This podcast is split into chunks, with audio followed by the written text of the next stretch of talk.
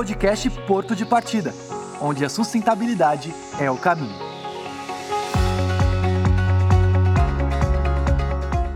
Olá, amigos e amigas da sustentabilidade. Está no ar mais um episódio da segunda temporada do podcast Porto de Partida, uma iniciativa da Jornada de Sustentabilidade da Porto.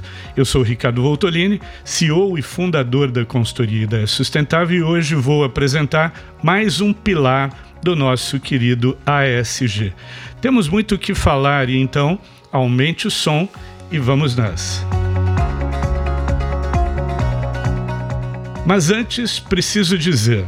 Se você clicou aqui neste episódio e ainda não ouviu os dois anteriores, recomendo que dê uma pausa e faça isso. Fazendo uma breve recapitulação, no episódio passado falamos sobre a letra A, que representa a pauta ambiental do ASG. Passamos por consumo de energia, de água, falamos de reciclagem, emissão de gases poluentes, biodiversidade e muitos outros assuntos. Hoje, damos sequência à sigla do ASG com a letra S de social. Afinal, se queremos preservar o meio ambiente, a fauna, a flora, é porque também desejamos um mundo melhor para nós, os seres humanos. A agenda social engloba assuntos como investimento social, desenvolvimento socioeconômico, comunidades, impacto positivo, inovação social, diversidade e tantos outros temas fundamentais para um mundo mais justo, inclusivo e com mais equidade.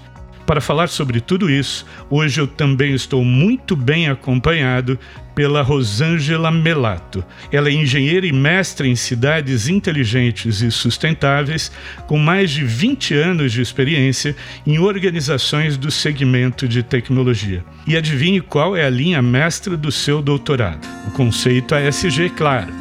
Rosângela, é um prazer enorme receber você aqui no podcast Porto de Partida. Uma alegria grande ter você aqui para bater um papo com a gente sobre o S do ESG. Eu acho que é uma boa forma da gente começar esse bate-papo é falando de forma geral sobre como o setor privado pode e deve, né, vamos frisar, contribuir para as comunidades do seu entorno e para a sociedade como um todo. Qual é a sua visão sobre essas possibilidades? Bom dia, é um prazer estar com vocês aqui. É, eu acho que o setor privado ele tem sim essa obrigação. Aliás, o setor privado por muito tempo ele foi responsável por gerar lucro. Então, a maior responsabilidade com ele era com seus acionistas. E hoje não. Ele é com toda a sua cadeia, ou seja, com todos os stakeholders, com toda os, aqueles que estão à sua volta. E obviamente o entorno é muito importante. Por que, que o entorno é importante? Não é só oferecer oferecer o trabalho para as pessoas que estão ali no entorno, né? Muitas vezes uma construtora, uma fábrica nova vai oferecer trabalho ao se instalar naquela comunidade. E já existe aí uma troca social que é a troca do próprio emprego. Mas muitas vezes você precisa desenvolver habilidades na comunidade até para empregá-la. Então, essa essa troca que existe, ela é muito importante e é obrigatória. Por que, que ela é obrigatória? Como é que eu posso instalar-me em uma comunidade e não me preocupar com aqueles que estão no entorno? Como é que eu posso é, passar todos os dias e viver numa bolha para entrar dentro da minha empresa se eu vejo do lado as pessoas passando fome ou as pessoas não tendo condições dignas de educação, de saúde? Hoje, é, o poder público ele não é mais suficiente, principalmente aqui no nosso país, ele não é mais suficiente para dar conta das questões sociais. E essas questões sociais, então, são aí abraçadas pelas empresas que devem dar, não como um, um retorno de eu tenho, eu tenho sucesso, então eu tenho obrigação, mas é contribuir, é todos participarem do desenvolvimento de forma que as pessoas sejam. Uh, consideradas no processo, né? Então é uma troca, é o ouvir. Muitas vezes as empresas às vezes é, colocam as questões sociais. Eu quero desenvolver um programa X com tais características. Nem fala com o entorno. Isso não funciona. É sempre bom lembrar que comunidade é parte interessada, né? É, o, é um stakeholder importante e precisa ser chamado para conversa. Exatamente. Ainda nesse assunto, Rosângela, eu queria abordar um aspecto muito bacana dessa simbiose entre empresa e comunidade, que é o seguinte. Como elas podem ser inseridas na cadeia de valor das empresas. A gente tem aqui um exemplo muito bacana na Porto, que tem diversos projetos nessa área. Como você acha que isso pode ser trabalhado? Quais são os maiores desafios? E, claro, quais são os benefícios dessa prática? Eu acho que ouvir a, o entorno já começa a desenvolver essa prática de desenvolver projetos onde você está envolvendo o entorno, né? Como é que isso funciona na prática, né? Então eu preciso contratar pessoas, mas eu não tenho pessoas que tenham essa, as, as habilidades ou mesmo a formação para isso. Então um bom programa conversado com a comunidade é aquele que vai educar essas pessoas para que eu possa contratá-las. Então esse é um programa interessante interessante. Mas, poxa, eu não vou conseguir contratar todo mundo, né? Então eu preciso conversar com as outras partes interessadas. Outras partes interessadas muitas vezes são outras empresas que estão instaladas no mesmo lugar ou que precisam de profissionais com a mesma característica que eu estou treinando essa comunidade.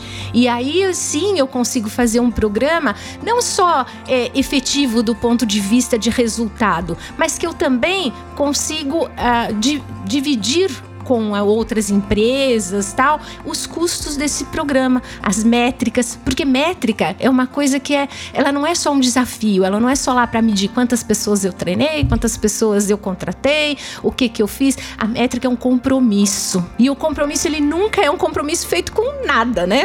Ele é um compromisso feito entre partes. Então, é muito interessante, um compromisso feito pode ser com o poder público, pode ser com outras empresas do mesmo setor ou de setor diferente que estão no, mesma, no mesmo espaço geográfico ali da empresa e com a própria comunidade. Muito bom saber disso.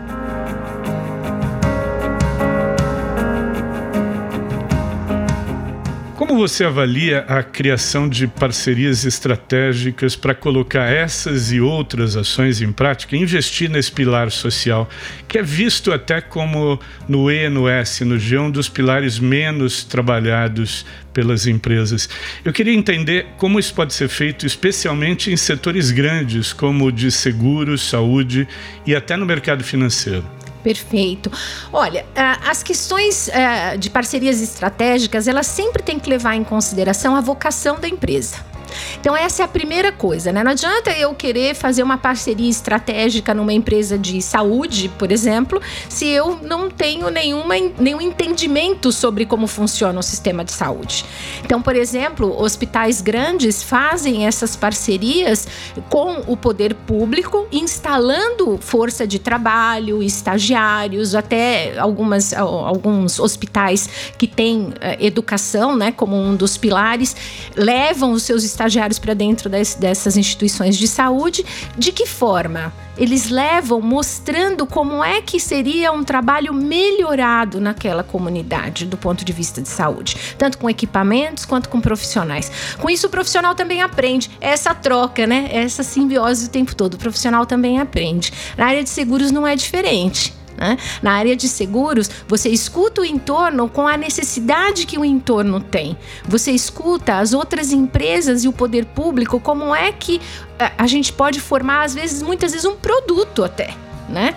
Que vai ser testado de alguma forma. Eu tive essa experiência de treinar, de testar produto de outra forma, né? E produtos de tecnologia. Tecnologia, por exemplo, olha as questões de educação. E isso é bastante importante, isso faz a coisa funcionar, né? Faz as parcerias serem estratégicas e não parcerias feitas por conveniência. É importante o que você está dizendo, porque assim, essa o que você chama de vocação tem um pouco a ver com aquela ideia de o investimento social ser muito orientado pelo core business, né? Por exemplo, no mercado financeiro, não à toa, a gente vê muitas iniciativas de educação financeira, de preparar as pessoas para ter um bom controle das suas finanças. É por aí, né? É olhar um pouco para aquilo que é a vocação, aquilo que tem mais a ver com o negócio da empresa, com a experiência da empresa. Exatamente, até porque tem mais valor, né? Se eu, por exemplo, uma empresa, se eu coloco uma pessoa que conhece muito, por exemplo, do mercado financeiro. Para pintar uma parede, no fim do dia a parede está pintada, mas qualquer pessoa poderia ter pintado aquela parede com uma, uma informação. Agora, uma pessoa que vai dar uma informação que é de mercado financeiro e vai dar uma informação para a pessoa como é que ela controla suas contas pessoais com pouco dinheiro, isso tem um valor imenso. Então, isso é estratégico. Muito bom, muito bom. Hoje é impossível falar de avanço social sem falar de impacto positivo e inovação. Como é que você enxerga iniciativas dessa natureza? Olha, impacto positivo é aquele que mexe em toda a cadeia. É assim que eu enxergo. É aquele que mexe com o seu funcionário, levando algum, alguma forma nova dele se desenvolver. Sendo mais clara, o voluntariado, por exemplo. O voluntariado ele traz um impacto positivo para a comunidade, mas ele traz um, um impacto positivo para um funcionário. Por exemplo, um colaborador que não tem a oportunidade de se destacar como uma pessoa que gerencia uma equipe e uma hora ele vai ser promovido, mas ele não tem essa oportunidade dentro da empresa. Então, esse colaborador, o que, que acontece com ele? Ele vai ser um líder de uma equipe de voluntariado, por exemplo, e ele desenvolve as competências necessárias para assumir um cargo mais tarde. Então, também, dentro da empresa, o RH precisa estar atento a esse tipo de coisa, trabalhar com a equipe que está olhando o voluntariado, até para poder fazer isso. E a inovação vem daí, né? É daí que vem a inovação. Então, muita gente pensa em inovação só em questões tecnológicas. Ah, como é que eu vou medir? Onde é que está o sisteminha que eu vou entrar meus, minhas horas de voluntariado, etc. E não é só isso. A inovação ela vem das novas ideias que você implementa a partir daquilo que você olha no seu cotidiano. E aí sim você faz as coisas acontecerem estrategicamente, porque você mede e se compromete. Rosângela, para encerrar esse nosso bate-papo, eu queria sua visão sobre o papel das empresas na garantia dos direitos das minorias e também no fortalecimento da inclusão e da diversidade, tanto dentro quanto fora do escritório. Tudo começa com a contratação. Políticas claras de contratação e como é que eu vou contratar, por que é que eu vou contratar, é, fazem todo sentido. Obviamente, apoiadas pela alta direção. Nada acontece numa empresa que não é apoiado pela alta direção. Então, precisa ser apoiada essas práticas da contratação, porque ela acontece, como ela vai acontecer e como as pessoas vão aceitar, né? Porque muitas vezes a gente tem um esforço muito grande, vende para a alta direção que é necessário, faz a contratação correta e dentro da empresa a pessoa não é aceita, você perde o talento. Isso é muito triste. Então, dentro da empresa, a empresa precisa ter treinamentos o tempo todo, ela precisa se preocupar com, com as pessoas, ela precisa entender qual é a condição daquela pessoa que está trabalhando ali para que ela seja aceita. E a diversidade mostra que a, o ganho para a empresa é muito grande. Uma empresa diversa ela é mais inovadora, ela é resiliente. Então isso é super importante. E para a sociedade, você deixa de ter pessoas que estão à parte da sociedade para terem orgulho de contar. Eu trabalho nessa empresa. Essa empresa me aceita do jeito que eu sou. E não importa aí se é por diversidade, se é se a diversidade vem por orientação sexual, ou se é por gênero, ou se é por, por uma pessoa que tem alguma necessidade especial. O importante é fazer parte, é sentir orgulho, é que a pessoa seja o centro de tudo. Isso é o social. Alguém já disse, e é uma metáfora muito bacana, que diversidade é convidar para o baile e inclusão é tirar para dançar, né? Isso e se aí. a gente não fizer isso no dia a dia, não tem nem diversidade e nem inclusão. Exatamente.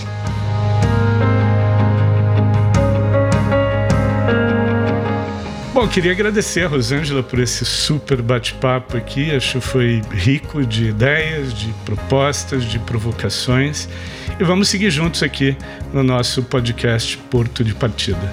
Eu que agradeço. Tudo de bom para você. Fato ou fake? ASG. Como em todos os episódios, agora vamos tirar as dúvidas que vocês nos enviaram. A gente começa com a pergunta do Eduardo Borges. Aqui é o Eduardo, da gestão da reclamação, tudo bem? Eu tenho uma dúvida. Na sua percepção, os consumidores têm preferido comprar produtos e serviços de empresas socialmente responsáveis?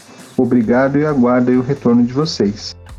Oi, Eduardo. A resposta é sim. Tem preferido sim. Esse é um movimento chamado de consumo consciente que tem crescido muito no Brasil nos últimos anos. Uma pesquisa recente do Instituto Acatu mostra que mais de 60% dos brasileiros admite preferir comprar produtos de empresas que são reconhecidas como empresas mais cuidadosas com o meio ambiente e mais respeitosas em relação às pessoas. Então, existe uma tendência.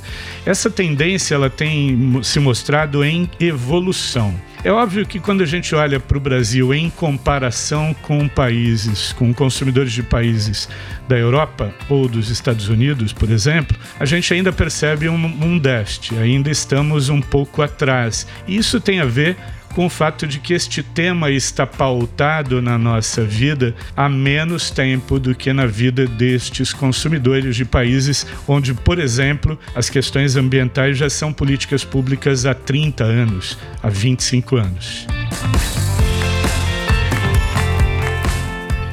Temos mais uma pergunta aqui. Vamos ouvir agora a pergunta da Amanda Azevedo. Oi, Ricardo. Oi, pessoal aí do Porto de Partida. Eu sou a Amanda Azevedo Silva, da TI Porto Seguro Bank, e trouxe uma dúvida aqui para vocês. Considerando que as empresas geram lucro através dos produtos e serviços que elas entregam para a sociedade, elas têm obrigação de investir numa agenda social que beneficie essa mesma sociedade? Obrigada e até a próxima.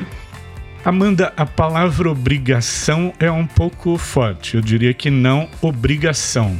Tanto assim que quando uma empresa escolhe fazer o que a gente chama de investimento social privado, uma das características desse investimento é que ele seja voluntário. Então a empresa não é obrigada a fazer, porque a empresa, pela sua própria natureza e atividade, ela gera emprego, ela produz renda e já há um desenvolvimento na própria atividade industrial comercial da empresa. Então, obrigada ela não é. Mas entendendo que as políticas públicas no Brasil ainda não funcionam devidamente, né?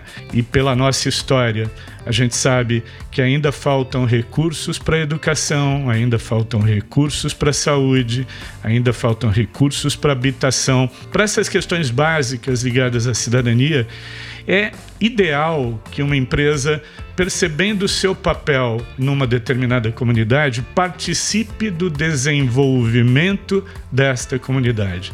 E aí, claro que ela vai fazer esse investimento de acordo com as suas possibilidades, com o seu orçamento, e ela deve priorizar ações que produzam uma transformação local importante e relevante. Temas como educação, emprego, geração de renda, saúde, habitação promovem essa transformação, melhoram a qualidade de vida.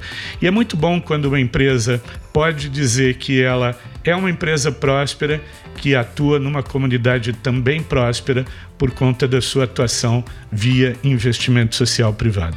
A Rosângela falou bastante sobre isso hoje, né? sobre este olhar que devemos ter como empresa para o desenvolvimento das pessoas que estão no nosso entorno. Porque, a rigor, essas pessoas também são partes interessadas do negócio. Então, se o negócio prospera, a comunidade também prospera quando a empresa reconhece que é preciso sair dos limites dos seus muros, ir para a comunidade e atuar em conjunto para a melhoria da qualidade de vida dessa comunidade. Muito legal manter esse diálogo com vocês, ouvintes. A maneira como cada um enxerga e reflete sobre esses temas nos ajuda nessa construção diária por um mundo cada vez melhor. Se você tem alguma dúvida sobre este universo ASG, faça como o Eduardo e a Amanda e preencha o formulário disponível na descrição do episódio e participe do podcast com a gente.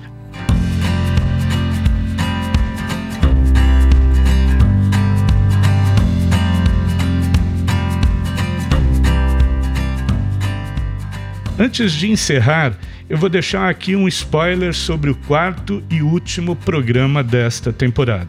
Como não podia deixar de ser, vamos falar sobre a letra G do ASG. E quem estará com a gente será a Juliana Nunes, especialista em governança.